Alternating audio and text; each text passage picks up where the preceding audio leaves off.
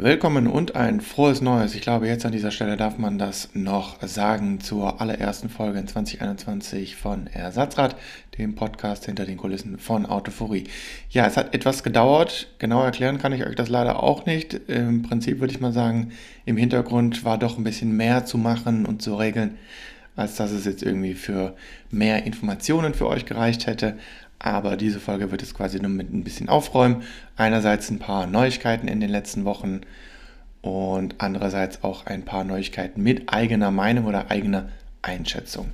Dann starten wir einfach an dieser Stelle mal mit der CES 2021, die ja komplett online stattfand. Dabei geht es eigentlich nur um zwei Themen für mich, und zwar den Hyper Hyper Screen von Daimler, das Video dazu musste ich löschen, weil ich immer noch nicht ganz verstehe, warum YouTube daraus ein 3D-Video gemacht hat und im Prinzip hat man dadurch je nach Gerät eigentlich nichts mehr darauf erkannt. Dementsprechend war das wieder weg und es gab auch kein anderes gescheites Material. Zumindest habe ich keins gefunden. Ich persönlich finde den Screen ein bisschen too much, denn wer vielleicht so ein bisschen sich auskennt und weiß, in welche Preiskategorie dieses Display und dieses Fahrzeug erstmal gehen wird, der wird sich auch vorstellen können, dass das jetzt nicht unbedingt die junge Generation ist. Und wer sich noch an die S-Klasse zurückerinnert, der weiß, ich habe da auch schon gesagt, es ist mir schon too much und der Hyperscreen wird noch mehr, noch krasser sein. Dementsprechend bin ich da sehr skeptisch, vor allem da man einerseits sagt, man baut hier quasi einen riesen Fernseher ins Auto ein, sagt aber gleichermaßen, dass man eigentlich den so nicht mehr wirklich bedienen soll, sondern die künstliche Intelligenz regelt das alles. Also es ist ein bisschen zwielichtig, was da im Moment so abläuft. Dann BMW hat den Digital Key Plus vorgestellt mit Ultra Wideband Technologie und das heißt im Prinzip, wenn man sich ein iPhone klaut, dann kann man sich direkt ein BMW mitklauen. Denn im Vergleich zum äh, digitalen Schlüssel vorher, der per NFC das Auto geöffnet hat, womit man sein iPhone vorher noch entsperren musste, also per Face ID oder per Touch ID oder per Code, ist der Digital Key Plus ohne Entsperren. Also wirklich komplett ohne Entsperren. Man muss das Telefon nicht mehr rausholen. BMW sagt dabei, das ist super komfortabel. Ich sage dabei, ja, stimmt, man muss sich wirklich keine Arbeit mehr machen beim Autoklauen. Denn wenn man sich einfach mal so ein Handy wegschnappt, dann kann man auch das entsprechende Auto einfach mitnehmen, ohne das Telefon entsperren zu müssen. Warum sage ich das so? Ich kenne das von den ein oder anderen Meetings oder gemütlichen Abendessen, dass der ein oder andere Businessmensch gerne mal sein Telefon auf dem Tisch liegen hat. Und ja, da muss man nicht viele Filme schauen. Das ist relativ einfach, so ein Telefon zu klauen. Also ich bin sehr, sehr skeptisch, was diesen Digital Key Plus angeht. Die NFC-Taktik fand ich eigentlich relativ gut. Aber jetzt muss ich noch sagen, das geht mir persönlich dann auch einen Schritt zu weit und ist vielleicht auch von BMW ja, zu sehr in Richtung Komfort gedacht und zu wenig in Sachen Sicherheit nachgedacht. Sie betonen zwar, dass das sehr sicher ist, dass man das Ganze nicht abgreifen kann, aber sie sagen auch nichts dazu, wenn man das Telefon einfach mitnimmt von einem bekannten Kollegen, dass man dann sein Auto einfach mitnehmen kann.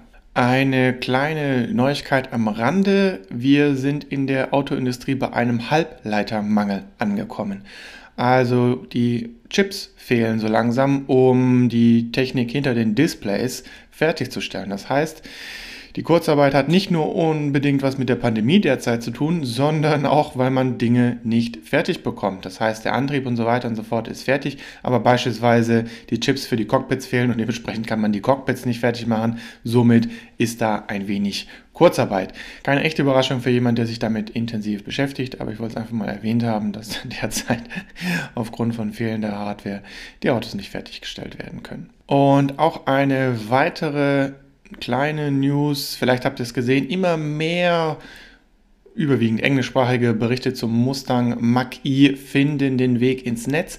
Und jetzt kommt aber raus, dass man leichte Qualitätsprobleme hat, wodurch das Fahrzeug nochmal zusätzlich 60 Tage plus minus verzögert wird in der Auslieferung. Was genau da allerdings das Problem ist, möchte man seitens Ford nicht sagen. Man kann also nur rätseln, was genau derzeit das Problem ist aber immerhin scheinen sie das Problem vor der Auslieferung lösen zu wollen und nicht nach der Auslieferung. Dann kommen wir zum Thema, was derzeit wahrscheinlich immer noch und immer wieder und lange noch durch die ja, Neuigkeitsräume geistern wird, und zwar das Apple-Auto.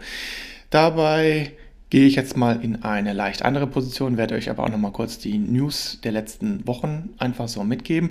Und dabei ist wohl schon rausgekommen, dass Apple nicht nur mit Hyundai gesprochen hat, sondern eigentlich auch mit jedem. Und da gehe ich quasi auch mal auf meinen allerersten Verdacht wieder zurück, denn sie haben auch mit Magna gesprochen, also einem Zulieferer, der auch generell unsere Autoindustrie derzeit mit Antrieben oder sonst was beliefert. Und im Moment sehe ich den Weg in Richtung Magna, wenn Sie wirklich ein komplettes Auto bauen wollen, am realistischen.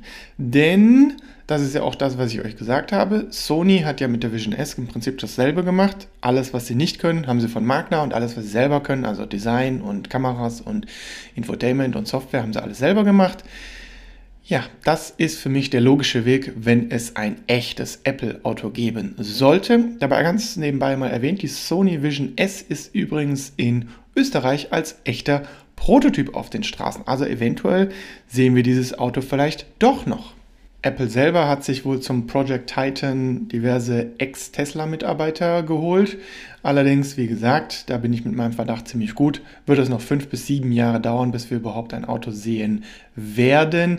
Und dabei gehen die Gerüchte immer so mal auseinander, ob man jetzt nur einzelne Teile eines Fahrzeugs baut, also ob man beispielsweise auf Basis der relativ guten Batterietechnologie von den Smartphones, das hochskaliert auf die Autos. Oder was man ja auch schon bestätigt hat von Project Titan, die Technik für die autonomen Fahrzeuge nur beliefert. Oder auch nur die Software für das Infotainment liefert.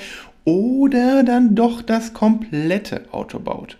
Die Gerüchte gehen da sehr weit auseinander und im Prinzip, wenn man sich da einmal einliest, dann könnte man meinen, ja, alles irgendwie wird passieren, was das Apple-Auto betrifft. Project Titan ist ja schon etwas älter. Ich glaube, das geht bald zehn Jahre zurück, bis die quasi auch intern das irgendwie irgendwann mal beschlossen haben. Und was ich persönlich einschätze, ist, dass es wohl darauf hinauslaufen wird, dass Apple sich im derzeitigen Bereich so ein bisschen vortasten wird und schaut, was geht, was möglich ist, was sie eventuell selber hinbekommen, was sie aufgrund ihrer Erfahrungen selber hinbekommen oder was sie zuliefern lassen müssen. Die Thematik mit Hyundai, das ist ja das, was ganz groß durch die Medien ging, aber wie gesagt, alle haben bestätigt, sie reden mit allen und doch irgendwie mit niemandem, denn Tim Cook selber sagt, es gibt kein Apple-Auto, beziehungsweise das selber sagt er gar nicht. Er sagt im Prinzip gar nichts, was er im Prinzip auch wieder alles heißen soll. Warum ich persönlich nicht denke, dass es mit Hyundai eine Kooperation geben wird, naja, dafür muss man sich eigentlich nur derzeitige Apple-Produkte anschauen. Die haben ja ihre Problemchen, aber was die vor allem haben, ist ein sehr premiumhaftes Auftreten in Verarbeitung, in Qualität und so weiter und so fort. Und da sehe ich Hyundai einfach nicht als passenden Partner für eine ja, doch sehr teure Marke. Hyundai hat definitiv aufgeholt. Sie haben gute Fahrzeuge, sie haben bessere Qualität als noch vor ein paar Jahren, aber ich finde, es ist nicht der Standard, den Apple eigentlich an den Tag legen möchte und den sie höchstwahrscheinlich auch mit einem, wenn es dazu kommt, eigenen Auto an den Tag legen möchten. Also das wird dann eher in Richtung sehr, sehr, sehr teure Produktion hinauslaufen und da ist Hyundai, glaube ich, nicht der Partner der Wahl. Ja, beispielsweise die Smartphones werden sehr günstig produziert und sehr teuer verkauft. Allerdings glaube ich, wird Apple Hyundai nicht genug den, die Daumenschrauben ansetzen können, um da das entsprechende Produkt, was sie gerne hätten, rauszubekommen. Mit anderen Worten, im Prinzip, wenn man die News genau verfolgt hat, dann wird man ja auch sehen, worauf es vielleicht eher hinausläuft. Also Hyundai selber hat quasi so einem äh, koreanischen Blättchen irgendwie gesteckt, ja, wir sprechen mit Apple und als die News dann rauskam, haben wir gesagt, da, wir sprechen schon mit Apple, aber die sprechen auch mit anderen. Ja, wie gesagt, Apple steckt gerade mal so den kleinen C überall ins Wasser rein und schaut, was bei rauskommt.